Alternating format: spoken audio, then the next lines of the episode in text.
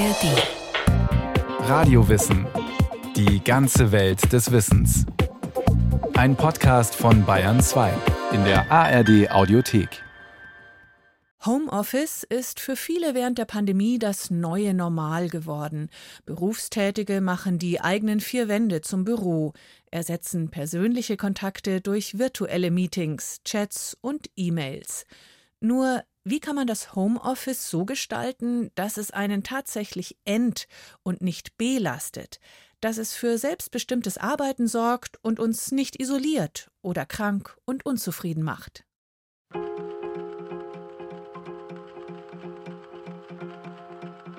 Homeoffice sorgt für ungestörtes, konzentriertes Arbeiten. Homeoffice führt zu Überlastung und macht einsam. Dank Homeoffice lassen sich Job und Familie besser vereinbaren. Homeoffice führt zu Selbstausbeutung und Stress durch Dauererreichbarkeit.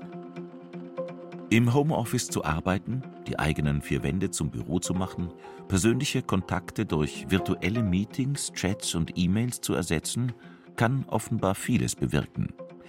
Es kann uns entlasten und für Wohlbefinden sorgen. Aber auch belasten, isolieren und krank machen. Vor allem während der Corona-Pandemie fielen die Bilanzen in Sachen Homeoffice recht durchwachsen aus. Arbeitspsychologen wie Martin Zeschke warnen allerdings vor voreiligen Schlüssen.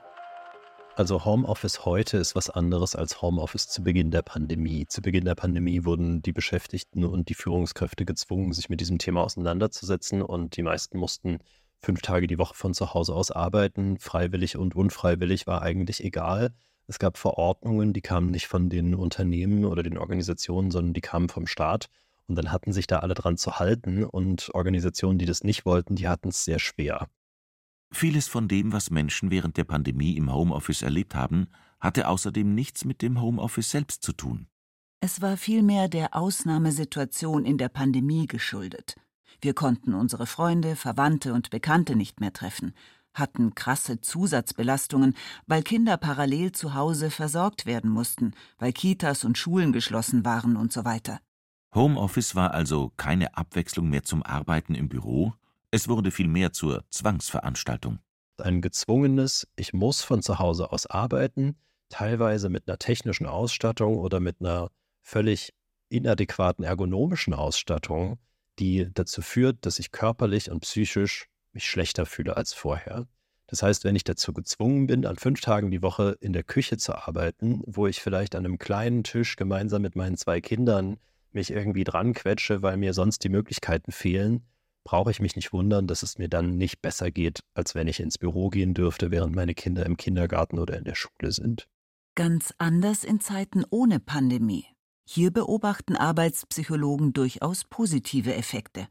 Menschen, die freiwillig ein bis zwei Tage von zu Hause aus arbeiten, haben beispielsweise häufig weniger Krankheitstage, sind leistungsfähiger, zeigen subjektiv höheres Wohlbefinden und berichten davon, Familie und Beruf besser unter einen Hut zu bringen.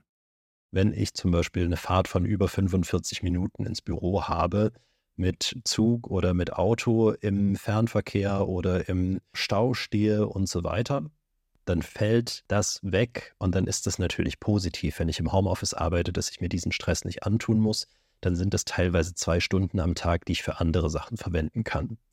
Wenn allerdings mein Fahrradweg zur Arbeit wegfällt, der mich jeden Morgen und jeden Abend eine halbe Stunde aktiviert, und stattdessen bleibe ich zu Hause und mache gar nichts, sondern fall aus dem Bett an den Schreibtisch, dann ist es wieder was Negatives. Das heißt, hier kommt klassische Psychologenantwort ganz klar darauf an, was mache ich draus, wie gestalte ich das?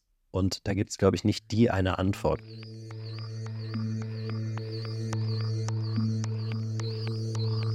Natürlich lässt sich nicht jeder Job im Homeoffice erledigen. Dachdecker und Maschinenbauer, Pflegepersonal und Kassenkräfte eher schwierig. Versicherungsangestellte und Banker, Designer, Architekten und Journalisten schon eher. Doch Routinen konzentriert abzuarbeiten ist das eine.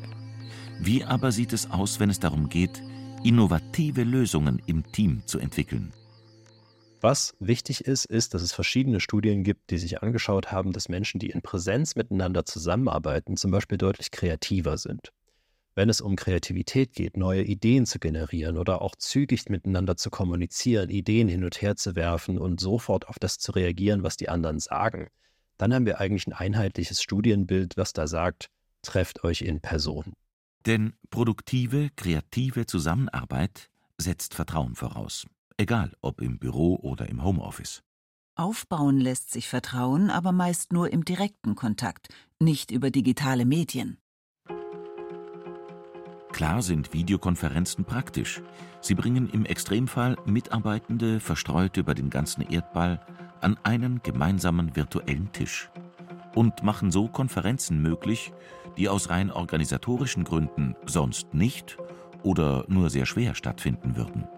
Doch wer sich über digitale Medien austauscht, egal ob per E-Mail, Chat oder via Headset und Videokamera, kommuniziert durch eine Art Filter.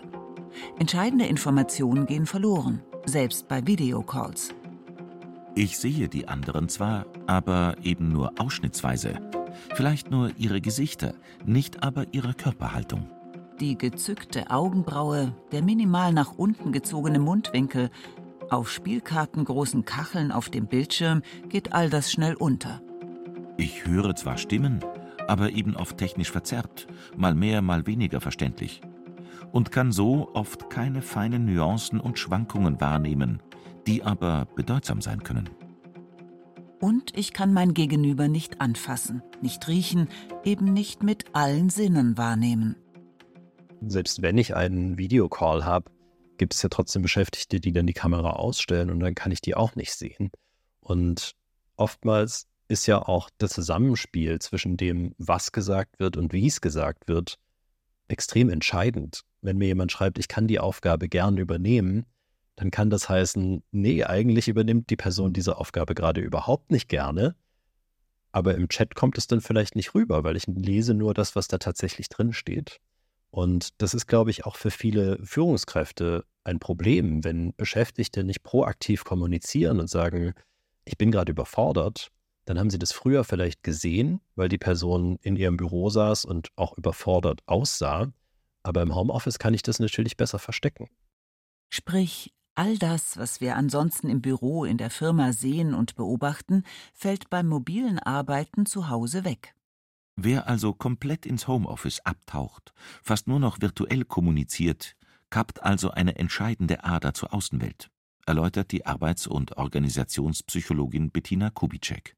Wir wissen aus Studien, dass Wissensaustausch vor allem mit Personen stattfindet, die uns körperlich, physisch nahe sind. Das heißt mit der Kollegin, die neben mir sitzt, weil ich schnell eine Rückfrage stellen kann, weil sie vielleicht auch sieht, wie ich eine Aufgabe erledige. Sozusagen die Wissensvermittlung oder Wissensweitergabe erfolgt nicht immer nur explizit verbal, sondern zum Teil auch implizit über Beobachtung. Und das ist im Homeoffice und bei virtueller Kommunikation erschwert. Beziehungsweise scheinen wir auch so eine Tendenz zu haben, unser Wissen lieber mit Personen teilen zu wollen, die uns auch physisch nahe sind. Und das ist dann im Homeoffice ebenfalls erschwert. Doch all das sind natürlich keine Argumente gegen Homeoffice an sich, gegen digitale Medien an sich. Die Herausforderung liegt vielmehr darin, ein Gespür, ein kritisches Bewusstsein dafür zu entwickeln, wann welches Medium und wann Präsenz angemessen ist. Da gibt es unter anderem den schönen Spruch, dieses Meeting hätte eine E-Mail sein können. Sprich, eine E-Mail, die völlig ausreicht, sollte eben auch eine E-Mail bleiben und nicht zu einem Präsenzmeeting aufgeblasen werden, bei dem Mitarbeitende dann das Gefühl bekommen, ihre Zeit zu verschwenden. Wann schreibe ich eine E-Mail? Wann reicht eine Nachricht im Chat? Wann sollte ich jemanden anrufen? Wann ist eine Videokonferenz sinnvoll und wann sollte es eben wirklich ein Präsenzmeeting sein? Als Faustregel gilt, Je sachlicher und unkritischer eine Botschaft ist, desto reduzierter und weniger reichhaltig kann der gewählte Kanal sein. Geht es um persönliche, kritische oder eben auch bedeutsame Nachrichten, ist hingegen ein reichhaltiges Medium angebracht. Martin Zeschke. Was will ich denn mit einem Lob beispielsweise bezwecken? Will ich es einfach nur gesagt haben, dann reicht es, wenn ich das in den Firmenchat schreibe. Wenn ich allerdings ein Meeting einberufe und sage, hey, wir haben heute etwas zu feiern. Hier gibt es ein neues Projekt, was wir an Land gezogen haben. Und diese beiden Personen, die hier neben mir stehen, die haben das bewirkt und ich möchte jetzt eine große Runde Applaus und jetzt kriegt jeder noch einen alkoholfreien Sekt und einen Orangensaft. Und das macht natürlich was damit. Das heißt, ich sollte mir Gedanken darüber machen, nicht nur, was will ich kommunizieren, sondern auch, wie will ich es kommunizieren. Wenn Mitarbeiter nur noch im Homeoffice sitzen, geht meist eine weitere ganz entscheidende Zutat für ein erfolgreiches Unternehmen verloren. Informelle Kommunikation. Zufällige Begegnungen als Geburtshelfer für neue Ideen, für soziale Lösungen. Der spontane Plausch vor der Kaffeemaschine oder in der Teeküche, ein reger Umschlagplatz für den neuesten Tratsch. Zu Hause im Homeoffice fehlt meist die Antenne, um diesen betrieblichen Flurfunk zu empfangen. Geht dieser informelle Austausch aber verloren, geht auch der soziale Kit eines Unternehmens verloren und damit der Zusammenhalt eines Teams. Das soziale Klima leidet. Und noch etwas geht verloren kleine gemeinsame Regelbrüche, also verschwörerische Verstöße gegen die Regeln einer Organisation, die sich dem Kontrollblick der Vorgesetzten entziehen. Brüche, die in der Praxis dem Unternehmen nicht schaden, sondern ganz im Gegenteil dessen Existenz sichern. Es gibt die schöne Beobachtung oder die schöne Theorie, dass wenn alle Beschäftigten Dienst nach Vorschrift machen würden, dass jede Organisation zusammenbricht weil Arbeit eigentlich nur funktioniert, indem Personen ihren gesunden Menschenverstand verwenden, der oftmals eben gegen Vorschriften verstößt. Im Homeoffice fällt es schwerer. Im Homeoffice haben wir einen größeren Grad an Formalität, zum Beispiel eben die Videocalls, die deutlich zielgerichteter sind, sehr sachorientierter und eben weniger informell. Videocalls sind daher denkbar ungeeignet für Regelbrüche. Dafür braucht es geschützte informelle Freiräume, eben zum Beispiel Teeküchen und Kantinen mit entsprechendem Flurfunk. Dort sorgt auch gemeinsames Auskotzen und Ablästern für Druckausgleich und schweißt Teams ungemein zusammen. Beim sich auskotzen kommt es darauf an, was der Inhalt des Auskotzens ist. Also es gibt das sogenannte Venting Behavior, also dass ich einfach mal alles rauslasse, was mich gerade beschäftigt. Das werde ich nicht im Firmenchat machen, wo alle mitlesen können die Online-Kommunikation fördert eine gewisse Seite von uns, die eben ein professionelles Gesicht wahrt. Das heißt, dieses Auskotzen fällt relativ stark weg und auch Konflikte werden seltener offener ausgetragen, als das zum Beispiel in einem Meeting wäre, wo ich weiß, das wird jetzt auch nicht alles mitgeschrieben, was ich hier sage und es ist nicht für die Nachwelt oder für einen Screenshot verfügbar, sondern das ist mündlich geäußert in einem definierten Rahmen, in dem eine gewisse Anzahl an Personen ist wo ich vielleicht auch eher mal sagen kann, boah, das geht mir gerade gegen den Strich, ich mache da nicht mit, folgende Meinung habe ich dazu. Es wurden auch bereits Versuche unternommen, solche informellen Freiräume ersatzweise rein virtuell bereitzustellen, um unbeobachtete Momente zu ermöglichen. Also die geschlossene Tür oder den Tratsch in der Teeküche beispielsweise durch ein virtuelles Meeting zu ersetzen, in dem sich dann alle Beteiligten ganz spontan vor einem virtuellen Wasserspender versammeln und austauschen. In der Praxis haben sich derartige Angebote nicht wirklich bewährt. Spontanität lässt sich eben nicht einfach herstellen bzw. verordnen. Wenn das Büro ins Zuhause wandert, verzeichnen Stressforscher wie Michael Kastner einen durchgängigen Effekt, die sogenannte Entgrenzung und damit letztlich die Herausforderung, Privates und Berufliches klar zu trennen. Früher hatten wir die Arbeitsbereiche Privates und Zuhause voneinander abgegrenzt.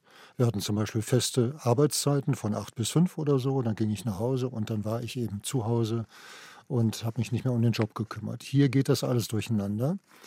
Man hat zwar die höhere Flexibilität, aber es entsteht ein stärkerer Wechsel zwischen Privat und Arbeit. Und es scheint auch ein Befund durchgängig zu sein, dass oft die Leute ein schlechtes Gewissen haben. Ich habe mich jetzt heute so und so oft ablenken lassen. Und dann kann ich nicht mehr abends in Ruhe noch ein Fernsehstück angucken oder so, sondern setze mich dann doch nochmal dran. Sprich, gerade für sehr engagierte Arbeitnehmer ist es oft eine Herausforderung, im Homeoffice noch klar zu trennen. Hier Job, dort Privatleben. Die Grenzen lösen sich auf. Vor allem, wenn Arbeitnehmer dann noch das Gefühl haben, permanent erreichbar sein zu müssen, beziehungsweise sich selbst unter Druck setzen. Also schon am Frühstückstisch den Laptop aufklappen und Mails schreiben, sich keine klaren Ruhepausen gönnen, und notfalls auch kurz vor Mitternacht noch aufgelaufene Anfragen abarbeiten, um zu zeigen, ich bin da. Martin Zeschke. Das liegt daran, dass das Homeoffice immer noch diesen Ruch hat, zur Faulheit zu verführen. Und dass die Menschen ja nicht arbeiten, die von zu Hause aus arbeiten. Dass dem nicht so ist, prinzipiell, wissen wir jetzt aus den Studien. Gleichzeitig haben die Beschäftigten im Homeoffice eine höhere Erreichbarkeitserwartung.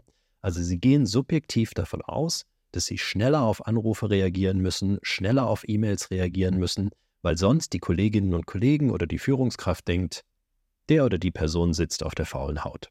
Und dann fängt die Führungskraft womöglich an, ihr Personal aus der Ferne zu überwachen, sichtet beispielsweise Spuren, die Mitarbeitende in Dokumenten hinterlassen. Verletzt so aber nicht nur schnell Datenschutzbestimmungen, sondern setzt auch einen fatalen Kreislauf in Gang. Wenn ich das Gefühl habe, eine beschäftigte Person zieht sich zurück und ich reagiere mit Überwachung, dann wird es dazu führen, dass die Person sich überwacht fühlt, dass sie kein Vertrauen empfindet und dass sie sich erst recht zurückzieht. Warum sollte ich einer Person vertrauen, die mich überwacht? Und dann wird es dazu führen, dass die Organisation natürlich die selbsterfüllende Prophezeiung hat. Ah ja, ich wusste es doch, die Person zieht sich zurück, die arbeitet nicht, jetzt überwache ich noch mehr. Und dann kann ich eigentlich die Uhr danach stellen, dass diese Person irgendwann kündigen wird oder zumindest nur noch Dienst nach Vorschrift macht. Statt eine Misstrauenskultur zu befördern, wären klare Absprachen und Transparenz in Sachen Erreichbarkeit gefragt und qualifiziertes Führungspersonal, das beispielsweise auf Empowering Leadership setzt. Was wichtig ist zu beachten im Homeoffice ist, dass man nicht den Weg kontrolliert, sondern das Ziel. Das braucht eine andere Führung als die Arbeit im Büro. Das heißt, ich befähige meine Beschäftigten dazu, die Ziele, die sie gesetzt haben oder die die Organisation gesetzt haben oder die alle gemeinsam gesetzt haben, zu erreichen, indem ich ihnen die Fähigkeiten gebe oder sie frage, was sie brauchen, um diese Ziele zu erreichen. Und dann lasse ich ihnen die Freiheit dazu. Also ich habe ja als Organisation diese Menschen angestellt, weil sie diese Tätigkeit ausführen können. Ich weiß, dass meine Beschäftigten das können, also sollte ich sie dazu befähigen und nicht permanent dahinter stehen. Arbeiten im Homeoffice steckt also voller Chancen, aber auch voller Fallstricke. Es kann uns Freiheiten ermöglichen und entlasten und uns doch zugleich belasten. Es kann ermöglichen, Beruf und Privatleben besser auszutarieren und gleichzeitig Konflikte anheizen. Für den Arbeitspsychologen Michael Kastner steht daher fest, die Mischung macht's. Es gilt, eine vernünftige Balance zu finden zwischen Face-to-Face-Kommunikation, wo man wirklich von Angesicht zu Angesicht gegenübersteht oder sitzt, und dann eben Screen-to-Screen-Kommunikation. Da muss man halt je nach Job natürlich, je nach Situation, je nach Organisation eine vernünftige Balance finden, die dann eben reicht von kompletter Zeit in der Firma bis zu kompletter Zeit zu Hause über verschiedene Mischungsverhältnisse, wobei wir sagen, im Schnitt nach unseren Erfahrungen, wir sind da mit vielen Organisationen zugange, scheint sich so ganz gut äh, herauszustellen, so zwei Tage zu Hause und drei Tage doch in der Firma. Dabei will beides gut gestaltet sein. Das Arbeiten im Homeoffice, aber auch die Rückkehr ins Büro.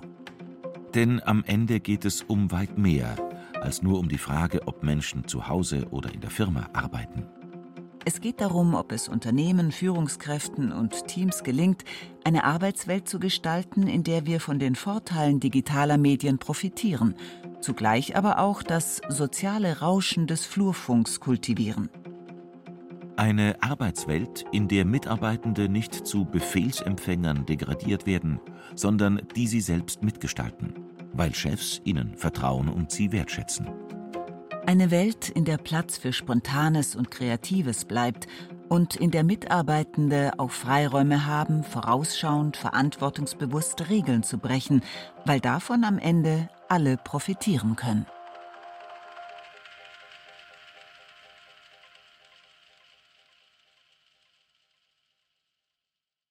Martin Schramm über Menschen im Homeoffice und das Für und Wider. Empfehlung an dieser Stelle der Radio Wissen Podcast Alles Geschichte. Da gibt's eine ganze Staffel unter dem Titel An die Arbeit und eine weitere unter dem Titel Frauenarbeit. Zu finden in der ARD Audiothek und überall, wo es Podcasts gibt. Wie wir ticken. Wie wir ticken. Wie wir ticken. Euer Psychologie-Podcast. Große Gefühle und kleine Abenteuer, Liebe und die Kunst, sich zu streiten. Wie kann Versöhnung gelingen? Was macht Frauenfreundschaften aus? Was hilft gegen das ewige Aufschieben? Solche Fragen beantwortet der neue Psychologie-Podcast der beiden Podcast-Champions Radiowissen und SWR2 Wissen. Lebensnah und wissenschaftlich fundiert nimmt euch unser Podcast Wie wir ticken mit in die Welt der Psychologie. Wir fragen, wie Gefühle, Gedanken und Verhaltensweisen entstehen und warum. Wir reden über Sehnsüchte und Süchte, wir klären auf über psychische Erkrankungen, gehen zurück in die Kindheit und wir sagen, wie ihr euch und andere besser verstehen könnt. Wie wir ticken, euer Psychologie-Podcast von Radiowissen und SWR2 Wissen. Alle Folgen findet ihr in der ARD Audiothek.